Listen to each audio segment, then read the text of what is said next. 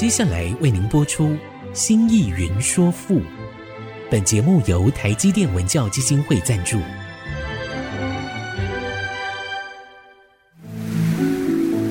从气概山河的朝代风华，到细腻抒情的人生长叹，跨越朝代，开启诗词盛世，《新意云说赋》。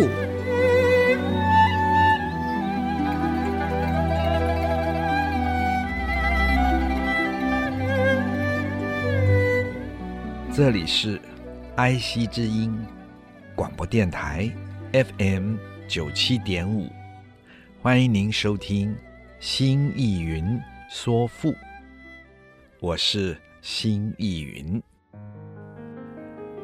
亲爱的听众朋友，我们上次说到了九歌，基本上在他的演出的时候。他是一遇神，让神快乐；二乐众，让众人快乐。因此，他是有观众的，就如同我们近代还看得见，在台湾大拜拜之后，哎，就有戏的演出啊，大家看觉得热闹，觉得好看，大家。人神共同的欢愉。近代的学者，譬如金开成先生这样，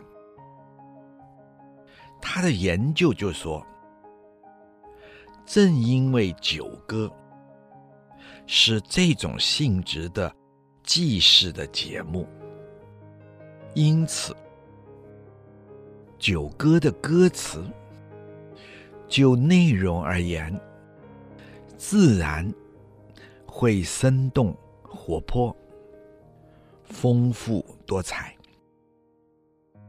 它重要的表现所记的神鬼形象，比如说像云中君、东君，就是根据了云。和太阳的特征来做演出的表现，他所表现的，在演出的时候，就是展现云神和太阳神的形象。那当然，这个形象是人们日常所见，再加一些想象。而演出大司命、少司命，就是根据他的职权来做演出。大司命、少司命是掌握人类命运之神，所以透过这个想象展现他们的形象，成为。表演艺术的一种方式。至于像湘君、湘夫人，还有河伯、三鬼，除了根据地理的特征来想象他们的这些神鬼的形象，此外，神鬼。在拟人化之后，也就进而以人所需要的生活投射到神鬼的身上。人们想象，他们也有爱情的需要，有他们的爱情的生活。湘君、湘夫人是湘水神。河伯是黄河神，三鬼是山上的小神。透过他们拟人化而展现在他们情感的需要上。国殇则是描写楚国将士英勇抗敌和为国捐躯的那一份壮烈的形象以及场景。金先生说：“只有东皇太一比较少生动的形象。东皇太一主要是铺叙记事的隆重，还展现那繁华多彩的世界，因为东皇太一是上帝。”整个东皇太一的气氛，自然趋向严肃、静穆，因为所记着是上帝。亲爱的听众朋友们，如果感兴趣的话，哎，不妨对东皇太一这个东方的上帝。和西方的上帝做一个比较，我们可以从这里看到，西方上帝、东方上帝，包括中东的上帝，都各自具有自己的特质。金先生说，大概因为所记的是上帝，上帝的身份。至高无上。就植物的特点而言，对人们所能理解的，似乎又不太明确。人们不知道上帝活动在什么样的环境之中，所以呢，对东皇太一的描写，自然也就。不那么生动，不那么具体了。金先生又说，古来以至于到现在，有人说东皇太一这一篇这个演出不是专记一神，而是整个祭祀的迎神曲。有欢迎所有的神来到的迎神曲，所以着重在描写场面的安排上。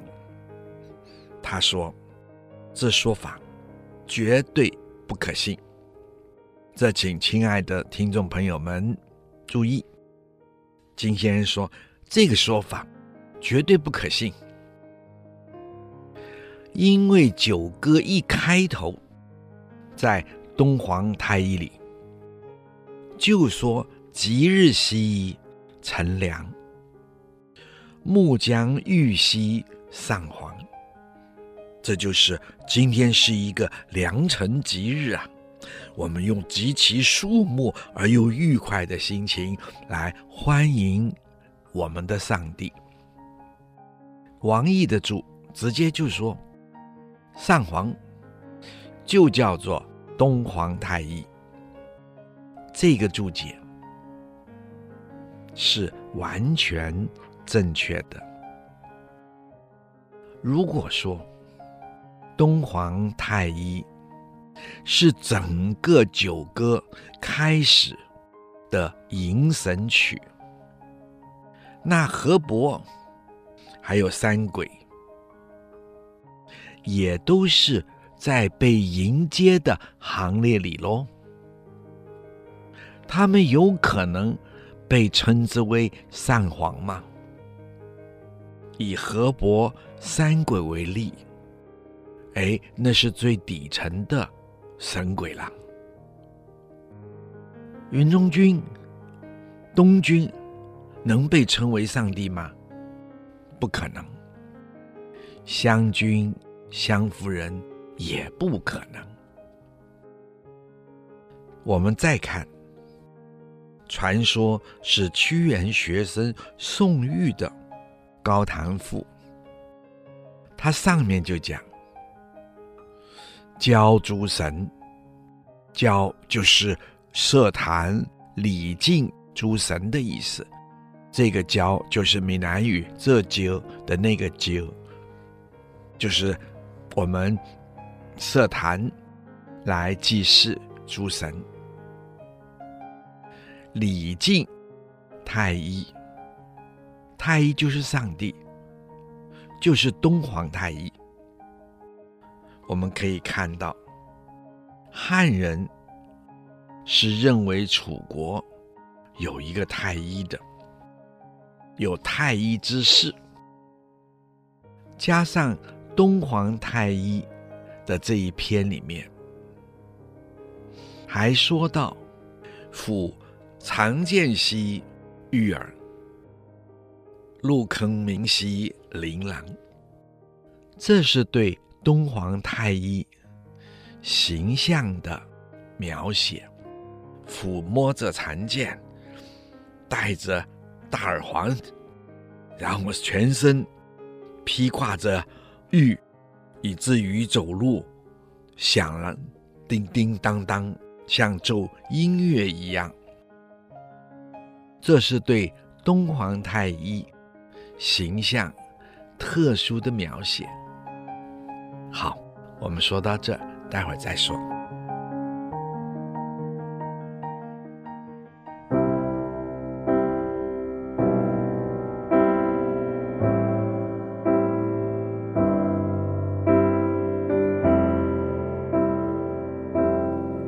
欢迎您再次回到爱惜之音竹科广播 FM 九七点五，新意云说赋。亲爱的听众朋友们好，我们的节目每周四晚上八点播出，周日晚上十点重播，在其他的时间里。听众朋友们可以点选 AOD 水显直播，点听每一集已经播出的节目。同时，这个节目呢，在四个 Podcast 平台同步上架，包括了 Apple、Google、Spotify 和 KK。Box，大家有更多的选择，欢迎在这些平台按下订阅键，就会收到每一集节目上架的通知，收听就更方便了。欢迎各位亲爱的听众朋友们收听。我们刚才那么说到了。东皇太一，他抚着长剑，戴着大耳环，全身披挂着叮叮咚咚的玉佩，走起路来铿铿锵锵的响着。那么，在东皇太一的表演中，歌词中，我们看到对东皇太一形象的描写是这个样子。而太一呢，过于崇高、庄严，所以东皇太一这一篇就不像在其他诸神的篇章中放进了那么多舞蹈的动作，而只是说到“临燕迁兮交付”。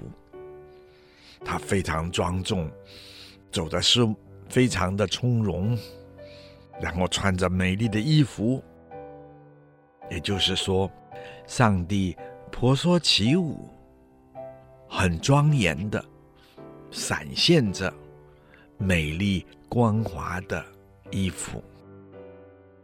换言之，他只是后世舞台上一般出现。代表性的、象征性的一种辉煌的造型，以表达出上帝仪态的高昂、服饰的华美。同时篇中还有“灵”字出现的，就是如同云中君的“灵”，这是专指云中君；而东君中的“灵”呢，以及灵宝，则是专指东君的。如此，东皇太一中的“灵”字。临烟前溪交付，自然也是专指东皇太一的。所以说，东皇太一的这首曲子是专门记事东皇太一，属于东皇太一的。就。我们来看整个的这些神鬼们，他们都有他们特定的呈现。所以，东皇太一这首曲子不是迎神曲，而是装饰东皇太一的，这一点可以确定。那么，请亲爱的朋友们注意。此外呢，金先生又说了，九歌中不是用于装饰一神的篇章，倒是有一篇的，那就是今天流传在我们现在读的本子中是有的，也就是被列在最后的。礼魂这一篇，礼魂，礼貌的礼，灵魂的魂。礼魂这一篇，那就不是专是一个神了。李魂文中看不出专门记事什么样的神鬼，而说是依礼而记。所有的神者，所以明代的大学者汪源他说：“李魂是前十篇的乱词。”亲爱的听众朋友们，还记得吧？乱词，也就是当我们唱完了这一篇之后，最后总结的。一个歌诗，也就是每一篇礼神在歌唱之后要结束，就续唱礼魂，以为截取。所以我们可以说，礼魂不是专事之曲，专事一个神鬼的曲子。所以说，礼魂一开头就说“陈礼兮会鼓”，这意思就是说，祭祀礼成了，大会上的鼓哐当哐当的敲了起来，所有的大鼓都打了起来，然后李魂的演奏。表示礼成，在清代的大学者们，在他的《楚辞补注》里面，九歌的篇目下面就注有东皇太一，以至于到国殇这十篇的前面都有“世”字，记事的那个“世”字。表示，从东皇太一到国殇这十篇，都是专事某神、某人、某事之曲。最后一篇的礼魂就不是了，那是一个总结。因此礼魂不是专事之曲，而是用专事中礼之曲。不过，清代的大学者蒋济则修正说，礼魂应该只是在整个祭祀活动结束的时候所奏的终礼之曲。哎，从这里我们就可以看到，他表示九歌是大规模的集体歌舞。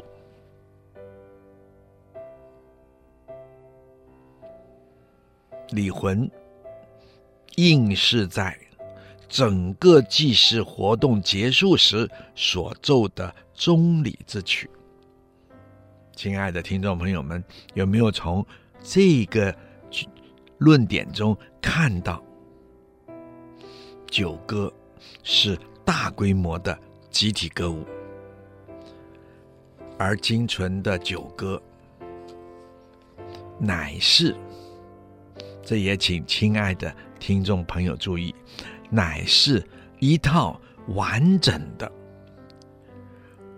娱神，让神高兴，乐神歌舞留下来的歌词。那么，这是近代学者，也是金开成先生。他所提出，我个人认为极其正确，也是最重要的一个结论，一个论点。所以，请亲爱的听众朋友们一定要注意，透过他的这个论述，我们才能够很清楚的了解九歌是怎么回事。不然，总以为它是民俗中的离歌，这是不对的。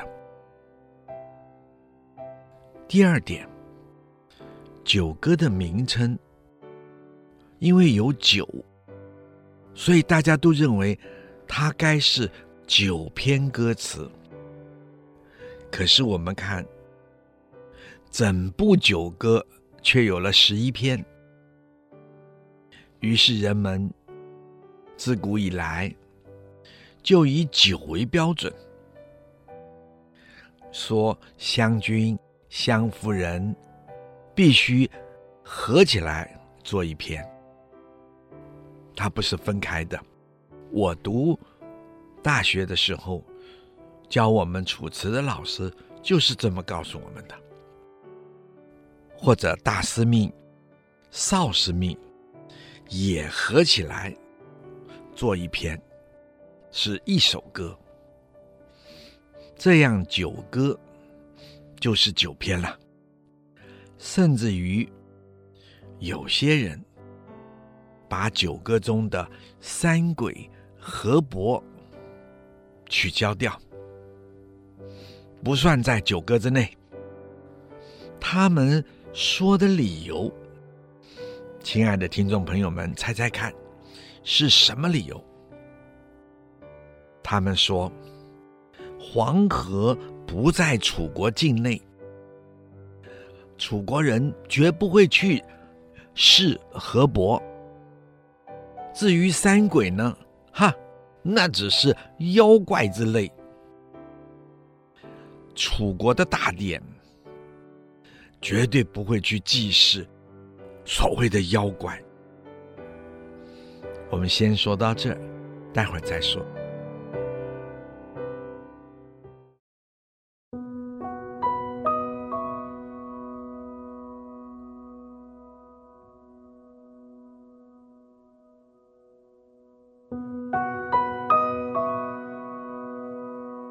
欢迎您再次回到爱惜之音。竹科广播，FM 九七点五，新意云说赋。亲爱的听众朋友们，我们刚才说到了，为了达成九歌的九啊，有的人就把湘君、湘夫人合成一篇，作为一首歌，或者大司命、少司命也合成一篇，作为一首歌，这样就合乎九歌的九字了。那就是九篇了，再不然，就是把三鬼河伯取消，不算在九歌之内。理由就是黄河不在楚国国境，楚国人不会去祭祀黄河河伯。至于三鬼的，是属于妖怪类的，楚国的大典也不该会去祭祀。所谓的各种妖怪吧，而屈原只不过保留这些篇章的名字，修改了词句，所以说这两篇中就没有了对神的赞颂，也没有了用来歌舞祭神的事，所以呢。祭神就只有九篇而已。不过呢，再有人说，九歌中还有国丧啊，还有礼魂呢。哎，这些人就说，这些只是附篇，附录在九歌之后的附录而已，不算。不在九歌之内。民国初年有一个大学者，他既考古，在诗歌文学上也有非常大的名气，也有些成就，而他就说，九歌中的东皇太一只是迎神曲，而礼魂呢，则是。送神曲。至于中间所余的九章，大概就是楚辞所谓的九歌了。那么，这位大学者提出这样的观念，他就是有名的闻一多先生。不过，我们刚才说的近代学人金开成先生。他的研究，这也请亲爱的听众朋友注意。他说：“其实啊，楚辞中的九歌之名，是来源于古老神话传说，是一种乐歌的专名，或者说乐歌的专名。”同时，重要的是楚辞中的九歌，歌词的篇数不采取于九，而是完全取决于祭祀神鬼有多少个做的决定。如果祭祀的神鬼是十个。歌词一定是十篇。如果祭祀的神鬼只有八个，那么歌词就只有八篇。如果祭祀的神鬼只有六个人，那么歌词就只有六篇。而他们用的乐歌。或是乐歌，还是会叫九歌。九歌之九和祭祀神鬼歌词的篇数是无关的。这个是要请各位亲爱的听众朋友们特别注意那么或许你们再去观察研究看看，这是非常重要的金先生的研究观点。有人说：“哎呀，楚辞还有九章，正好也就是九啊。”哎，金先生讲，九章的九，或者九章，是后人所集的篇章，其正好集成了九篇，因此就叫做九章。这个跟九歌之成名是不一样的。至于还有一个九变。那么，请亲爱的听众朋友注意，它也是自古神话传说来的乐歌之歌名。它的歌词留下的诗篇也不一定是九篇，只是到今天九变到底有多少，不太知道了。因为它是极其古老所传的诗歌，而在今天楚辞中的九变，也是后人将某些歌词文章分成了九段，因为后人误以为九变之九乃是篇数的划分。所以，把它分为九段，然后称为九变，以合乎九变之名。请亲爱的听众朋友注意，金先生说：“其实啊，九变的实际的面貌，古来的实际面貌到底是什么？其实我们今天是不确定的。所以我特别请。”亲爱的听众朋友们，注意，我们今天读楚辞，不要被这九字给困住了。再来说，九歌是一整套乐神之歌，也就是让神快乐之歌。这一套乐神之歌原本是什么样子呢？他是怎么参与祭祀的呢？他是如何从远古传下？严格讲来，到今天，大概即使研究者也不一定能说得清楚。西汉王毅就已经说不清楚了。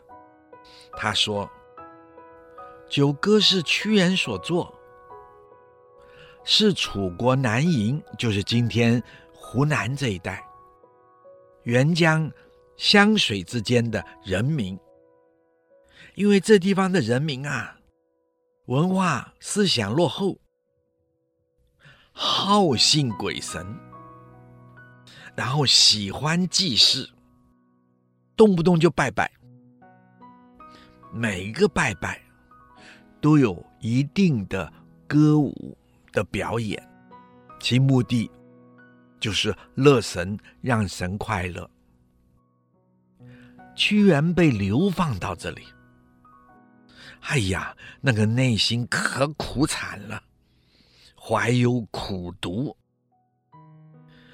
见熟人即是，哎呀，看到这些平民百姓，这些粗俗的人们，在这样子的做。祭祀的活动，哎呀，一听，天哪，歌词如此的毕露，所以屈原的内心再忧伤，再苦读，也忍不住拿起笔来，把这些歌词全改了，于是作九歌之曲。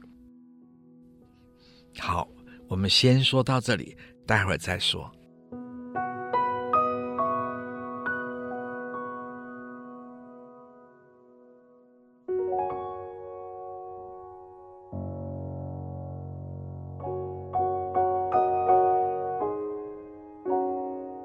欢迎您再一次回到了爱惜之音竹科广播 fm 九七点五新意云说富我们刚才说了，即使在西汉，王逸就说这个九歌是楚国南方，就是今天湖南这一带，沅江湘水这一带的。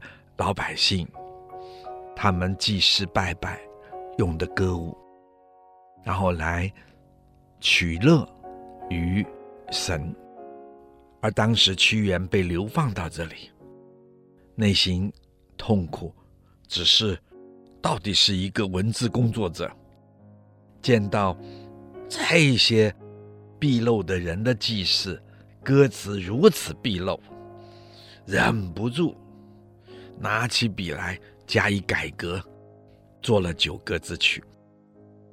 不过，我们仍然根据金开成先生的研究，他说，《九歌》绝不是屈原流放在沅江、湘江时所做的作品，因为我们看《九歌》中绝没有诉冤。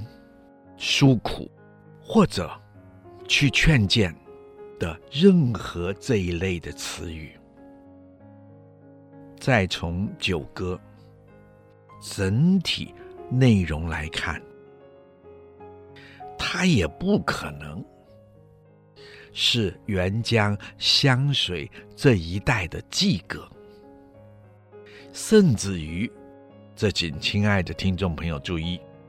甚至于，它也不可能是任何楚国其他地区某一个地区人们的祭歌。从它的规模来看，它应该是楚国朝廷所掌管，用于国定祭典。乐神之歌。那么这个论点，我又要请亲爱的听众朋友们特别注意了，因为不同于以往，他直接告诉我们，九歌是来自于楚朝廷所掌管，而且是国定大祭之后。乐神之歌，怎么说呢？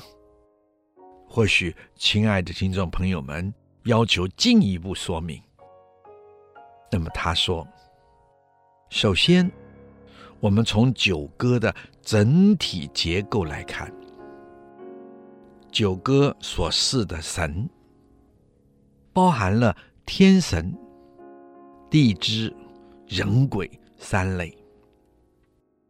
这个是和我们今天还看到《周礼》所记的建国之礼是相合的。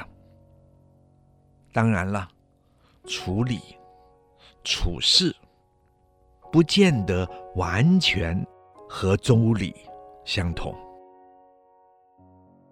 不过，请亲爱的听众朋友们注意。在相同的大文化、大历史的背景下，然后从作为国家的大试点的前提里，当时整个的各国的文化，在西周曾经天下一统的这个前提中。应该是会有类似的、完整的，带着同样的各国的祭祀大典，和天下西周所代表的祭祀大典是一致的，是有其共同性的。我们来看九歌礼祀天神的部分。有身份于诸军长、最高的上帝的代表，东皇太一；有代表自然力量的东君、云中君；还有主宰人类命运的大司命、少司命。而在祭典中，祭地支的部分，有河神，有山神，